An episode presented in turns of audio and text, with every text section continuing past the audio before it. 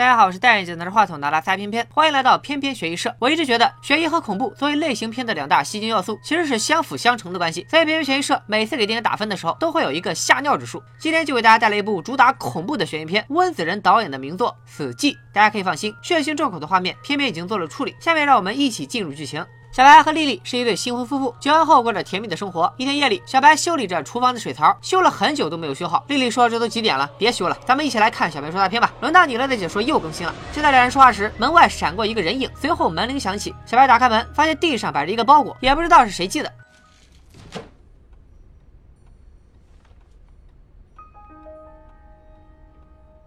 包裹里没有卡片，也没有留言。木偶看起来挺怪异，可丽丽丝毫不觉得害怕，拿起木偶就玩了起来，还说想起他们小时候流传的一首诗，关于一个拥有木偶的女人的鬼故事。那个女人的名字叫玛丽苏。两人对于这个诗都没太在意。小白出去买晚饭，留下丽丽自己在家。丽丽正幻想着自己当妈妈呢，突然。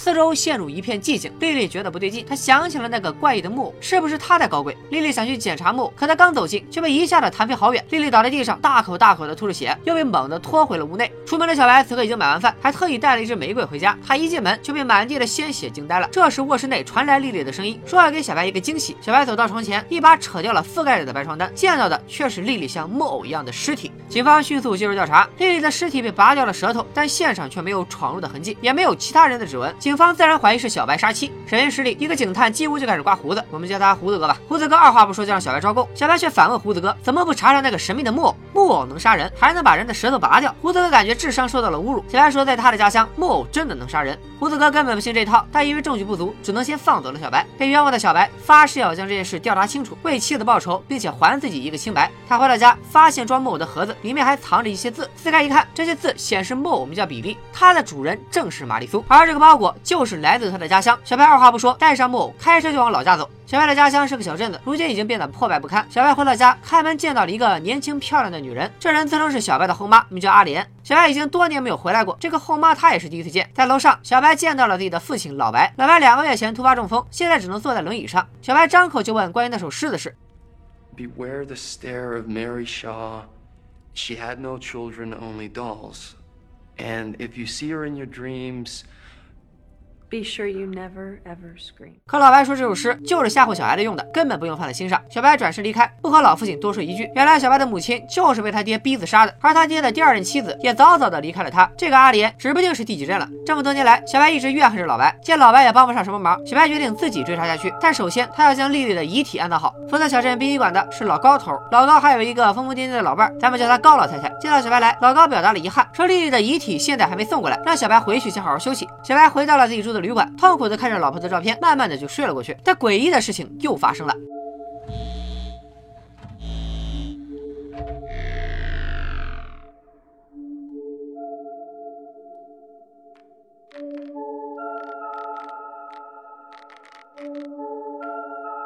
四周变得寂静，小白被惊醒。此时不光比利在屋内闪现，小白还在屋子里看到了一个老太婆的脸，这分明就是传说中的玛丽苏。小白显然受到惊吓，但还没失去理智，他赶紧打开灯，玛丽苏瞬间消失。与此同时，老高将丽丽的遗体也运到了殡仪馆。见到丽丽的死状，老高也吓了一跳，老伴儿莫名其妙的躲到了屋子下面，风言风语起来。第二天，丽丽的葬礼如期举行，结束时，小白突然被高老太太拦住，她反复的说着玛丽苏就在这里，必须得埋掉那个木偶才行。好巧不巧，此时的小白正好就站在玛丽苏的坟墓前，他觉得高老太太的话或许有些道理，就回旅馆拿上了木偶，直奔墓地。墓地里竟然已经有了一个比利的坟墓，小白赶紧把比利埋了，往回走。刚回车里，怪事再次出现，车的四周不断有影子飘过，还伴随着笑声。小白赶紧开始离开，但他一回到旅馆，就发现刚刚被他埋了的比利，此时正好端端的坐在屋里，而且警探胡子哥也来了。原来胡子哥还在怀疑小白是凶手，见小白离开城市，就一路跟了过来。木偶比利作为凶案现场的证物，自然不可以被随便埋起来，所以胡子哥就又将比利挖了出来。第二天，小白趁着胡子哥外出，偷出了比利，又来到了宾馆。小白知道老高两口子知道不少关于玛丽苏的事，就向他们打听起来。看小白快被折磨疯了，老高讲起了镇子上的往事。原来在老高还是个孩子的时候，小镇很是繁华，湖边还有一座木偶剧院，剧院里最知名的腹语表演者就是这个玛丽苏。每当玛丽苏上台表演时，剧院里总是坐满了人。玛丽苏用自己高超的表演技巧，使木偶仿佛真的有了生命一样，言谈举止都惟妙惟肖，观众们也都被玛丽苏的精湛技艺所折服。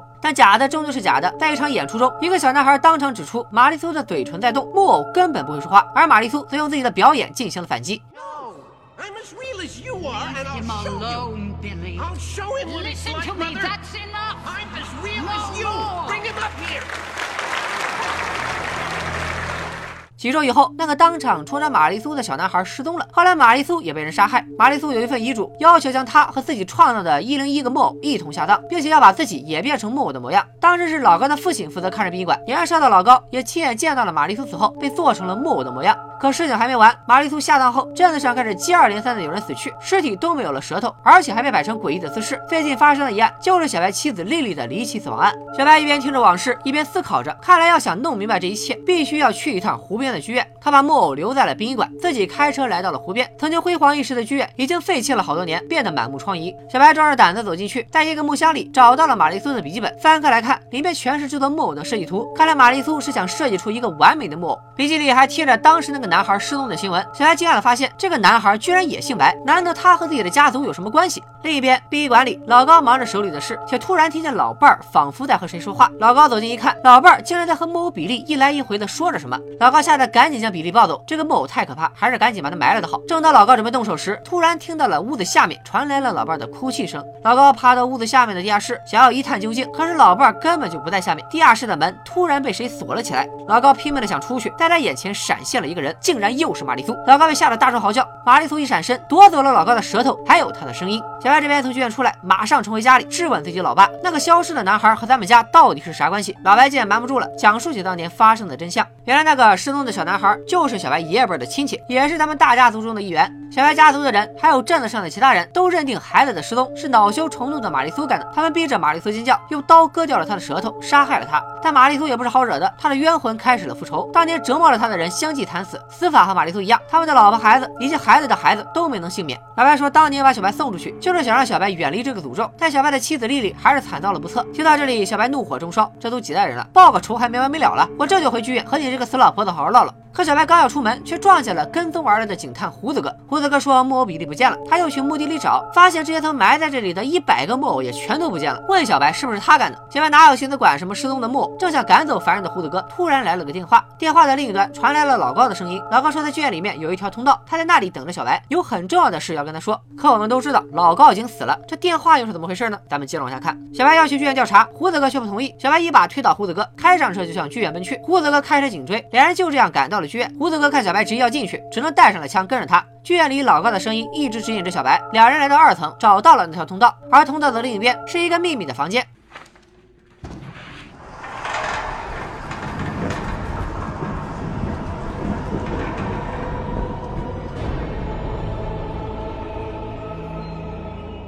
原来所有在墓地消失的木偶，现在都在这个大柜子里，但唯独缺了比利。柜子对面好像还有一个东西在红布后蠢蠢欲动。两人走近，扯掉了红布，见到了一个被制成了木偶的小男孩，正是七十年前小白家失踪的亲戚。可此时的四周突然再一次寂静了下来。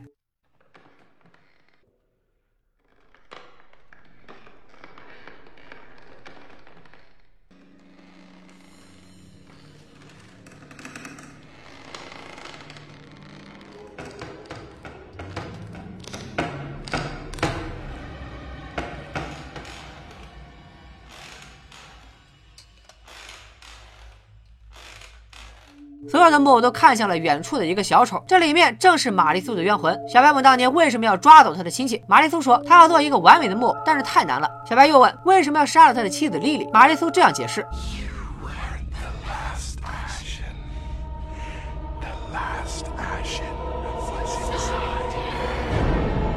原来当时的莉莉已经怀孕，玛丽苏要报复的其实是肚子里的孩子，她要让小白家彻底断子绝孙。此时玛丽苏要放大招，胡子哥见状赶紧开枪，玛丽苏不停的附身在木偶身上，这一枪枪的得打到什么时候啊？还是小白聪明，直接用火将木偶们全部烧毁。两人边打边退，玛丽苏紧追不舍，胡子哥因为跌落楼梯发出了尖叫，也惨遭了玛丽苏的毒手。小白在利用水路顺利逃脱。此时他想起还剩下一个木偶比利没有被烧毁，玛丽苏还是有附身的机会。小白迅速赶到了殡仪馆，见到的却是抱着老高尸体的高老太太。小白忙问木偶比利去了哪里，高老太太却说是老白拿走了比利。可老白明明已经中风瘫痪了，怎么会跑到这儿来拿木偶呢？小白。开车回家找老爹，一进家门，四周再度寂静。没错，玛丽苏又要现身了。这次的她异常凶猛，好在小白反应及时，第一时间将比利扔进了火堆里，玛丽苏瞬间灰飞烟灭。最后一个木偶也毁掉了，这回玛丽苏算是彻底消灭了。躲过一劫的小白发现父亲老白就坐在屋子里，他走近一瞧，瞬间被吓傻。老白早已经被掏空了身体，也做成了一个人偶。原来小白第一次进家门时，老白就已经死去，是所谓的后妈阿莲一直操纵着老白体内的控制杆，让他看起来和常人无异，再通过自己的腹语和小白对话，甚至连叫小白去剧院的电话都是阿莲模仿老哥的声音打来的。而玛丽苏的日记中记载着完美人偶的另一侧，其实还暗藏着阿莲的画像。玛丽苏说的完美人偶，指的就是阿莲。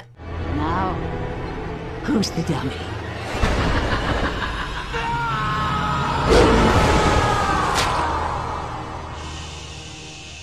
最后，小白也被制成了人偶，拍成照片，永远的尘封在了相册之中。《死寂》出自恐怖大师温子仁之手，于二零零七年上映，全面延续了温子仁导演对于恐怖片创作一贯的高水准。他不仅拥有着极强的恐怖元素，在悬念的营造上也是两个字：精彩。可能有很多小伙伴会好奇，后妈阿莲这个存在到底是怎么一回事？接下来，偏偏就有带大家来分析一下。首先，我们从玛丽苏的日记中可知，玛丽苏生前一直在研究如何才能制作出最完美的人偶。她的第一个实验对象就是小白爷爷辈的亲戚，那个七十多年前失踪的小男孩。可惜当年玛丽苏只能将他做成提线人偶，而玛丽苏在此后成为冤魂，复仇杀人，并将他们做成人偶。这样不断的练习，使他最终可以做出最完美的人偶。这个人偶就是后妈阿莲。所以说，阿莲已经死掉了，成了人偶的她，甚至从外观上看来都和活人一模一样。不仅如此，阿莲身甚至完美到还可以再操控一个低级的人偶老白，是不是像极了那个曾经在舞台上受人敬仰、风光无限的玛丽苏呢？所以阿莲不但是完美人偶，几乎也成为了玛丽苏的化身。小白作为他们家族的最后一个男丁，玛丽苏必定不会放过他。但是玛丽苏为什么要在小白面前不断的演戏？为什么不直接杀了他呢？这就要从玛丽苏的杀人方式说起。我们知道，玛丽苏要杀掉一个人，必须是让受害者主动尖叫，他才可以动手杀人。片中的丽丽、老高、胡子哥无一不是因为受到惊吓放声尖叫而死，但是小白却不一样。在面对妻子丽丽恐怖的死状，小白都能做到一声不吭。那如何才能让小白顺利的尖叫出来？这可让玛丽苏操碎了心。首先，小白第一次回到家，玛丽苏就附身在阿莲身上，操纵着老白的身体，再利用腹语营造出仿佛老白早已经改变脾气，不再是那个让小白烦透了的父亲，然后多次试图挽留小白。小白第一次回家，阿莲想让他留下来住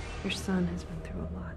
Why don't we make up a room for him? 可小白厌恶自己的父亲，去了汽车旅馆。小白第二次回家，阿莲想让他留下来吃晚饭，甚至还说出了一些有性暗示的话，但小白根本不理会。Jamie, you're just in time for dinner. I'm not hungry. It's soup. Delicious too, if I must say so myself. 玛丽苏如此用心良苦的想让小白留下，可见这座老宅里必定被玛丽苏设下了重重机关，为的就是要让小白尖叫。但是小白每次出其不意的举动，都使玛丽苏的计划落空。所以后来玛丽苏几次附身在比利身上，不断的吓着小白，甚至最后通过阿莲的腹语，用电话引诱小白去剧场。但即使玛丽苏用尽招数，小白凭借强大的忍耐力，始终没有叫出声。而在影片最后，小白回到家，发现了父亲其实早已死去，并且制成了人偶，被阿莲通过一根操纵杆每天肆意摆弄。此时震惊与恶心使他再也承受不住，小白撕心裂肺的尖叫，也让他的生命走到了尽头。但是这是看了电影公映版的结尾以后，我们总结出来的结论。其实本片还有一个完全不同的隐藏结局。目前网上绝大部分关于这部电影的解说都没有提到这个结局。闲话少说，我们直接上片。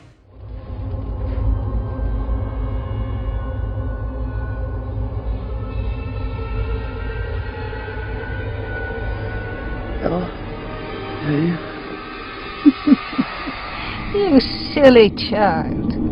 There is no more Ella. In the beginning, it was the same old screaming and yelling. You do what I say. Even put her in hospital one time.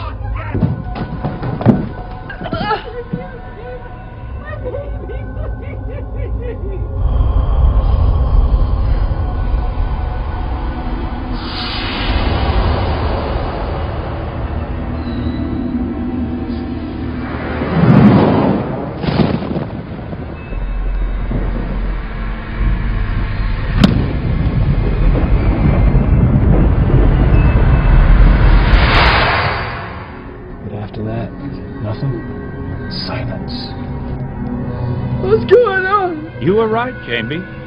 I live inside my doll. Get me out of here! No, no, get me out of here! I gave you a chance. All you had to do was be a good boy. Not like this. But you couldn't.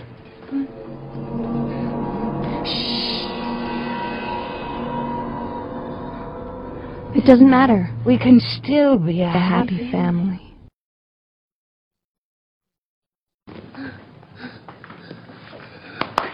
Smile, Smile, Jamie. Jamie.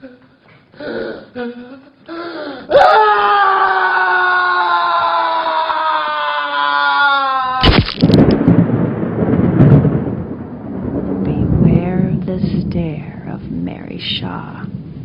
She had no children, only dolls. And if you see her in your dreams, be sure you never, ever scream. What happens if I do? Don't. But what if I do? Well, if you see her, if she finds you, remember this. There's only one thing that can save you.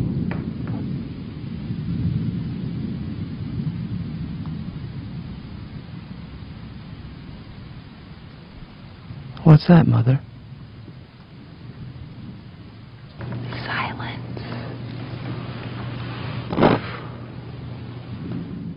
在这版的结局里，补充了很多原片没有的细节。老白一直是一个脾气暴躁的人，动不动就开启家暴模式。怀着孕的阿莲被老白打进医院，孩子也流产死掉。怀恨在心的阿莲去墓地中和玛丽苏进行了交易，阿莲帮助玛丽苏继续复仇，而玛丽苏则帮助阿莲杀掉老白。所以所谓的完美人偶其实就是活人。老白死后，他们家族剩下的就只有小白和小白妻子肚子里的孩子了。就这样，阿莲先是从墓地里挖出了比利，送到了小白家门口，从而干掉小白的妻子丽丽，然后让玛丽苏附身在自己身上，一起杀掉所有人。最后，阿莲也变得和玛丽苏一样，将制作好的人偶当成自己的家人，获得了永恒的幸福。说到阿莲的动机，其实，在影片开始不久就给了一些线索。小白第一次回家时，指着墙上的画说，老白的第一个妻子，也就是小白他妈，就是被老白逼得自杀。第二个妻子也忍受不了，选择了离开老白。阿莲是第三个。小白也曾经劝过阿莲，说老白要是死的比你早，那可真是件好事。据说这个隐藏的结局才是当初剧本定稿时的结局。而当拍摄快接近尾声时，温子仁突然觉得不够亮眼，就和搭档临时进行了修改。既然说起了温子仁，就一定要提到他的代表作《电锯惊魂》系列。其实，在本片中也有几个关于《电锯惊魂》的彩蛋。首先，警官胡子哥，大家觉得眼熟吗？没错，他就是在《电锯惊魂》第二部出场的埃里克马修警官，并且在该系列中连续出演了三部。小白和胡子哥第二次进剧院，并发现小丑木偶时，注意画面下方，没错，藏在柱子下面的就是《电锯惊魂》中的经典木偶，名字也叫做比利。而在全片结尾，温子仁用一行字幕致敬了一个叫格里格霍夫曼的人。那这个人是谁呢？格里格霍夫曼，美国知名的恐怖片制片人，他的作品包括《死寂》以及《电锯惊魂》前两部，和温子仁可谓是合作已久的老搭档了。可惜格雷格在《死寂》做的中途就与世长辞，所以才会出现在片尾的致敬里。另外，再给大家介绍一下本片的摄影师约翰 ·R· 莱昂纳迪。作为好莱坞知名的摄影师，约翰有着大胆独特的拍摄风格，赋予影片极强的视觉冲击。他早期的作品包含了1989年上映的《魔界奇谭》《鬼娃回魂三》《反斗神鹰二》。以及喜剧天王金凯瑞主演的《变相怪杰》，完整的了喜剧和无厘头，更能驾驭好惊悚与恐怖。约翰的这番能力自然得到了温子仁的青睐。他们先后一起合作了包括《死寂》《非法制裁》《招魂》《潜伏二》等多部作品。二零一四年，得到温子仁鼎力支持的约翰，更是独立执导了《安娜贝尔》这个世界上最著名的鬼娃娃。而今年，他带着自己执导的新片《死寂逃亡》，成功登陆了国内的院线。影片讲述了世界各地突然出现了不明的嗜血怪物，他们依靠声音去捕杀人类，世界立刻陷入一片混乱。我们的主角是一位失踪少女，她将和家人一起被迫踏上逃亡之路，而等着他们的是更大的危险。《死寂逃亡》八月三十日上映，算是今年院线少有的外国惊悚恐怖大片。对这种纯正的美式恐怖感兴趣的小伙伴，推荐大家去看看。另外，《死寂逃亡》这个片名应该也是向自己制作的《死寂》致敬吧。本期边缘悬疑社推荐作品《死寂》，创意指数七点五，逻辑指数七点零，吓尿指数九点五，反转指数七点五，上脑指数七点零，豆瓣评分七点六分，ILikeBB 评分六点二分，片片给出的悬疑惊叹值七点七分，值得一看。下期边缘悬疑社将为大家带来一部日本悬疑电影，它由妻夫木聪和满岛光两位颜值红星主演，故事涉及乱伦、阶级固化等沉重话题，被称为日本版的《踏雪寻梅》。电影的名字我先按下不表，咱们下期再揭晓，拜了个拜。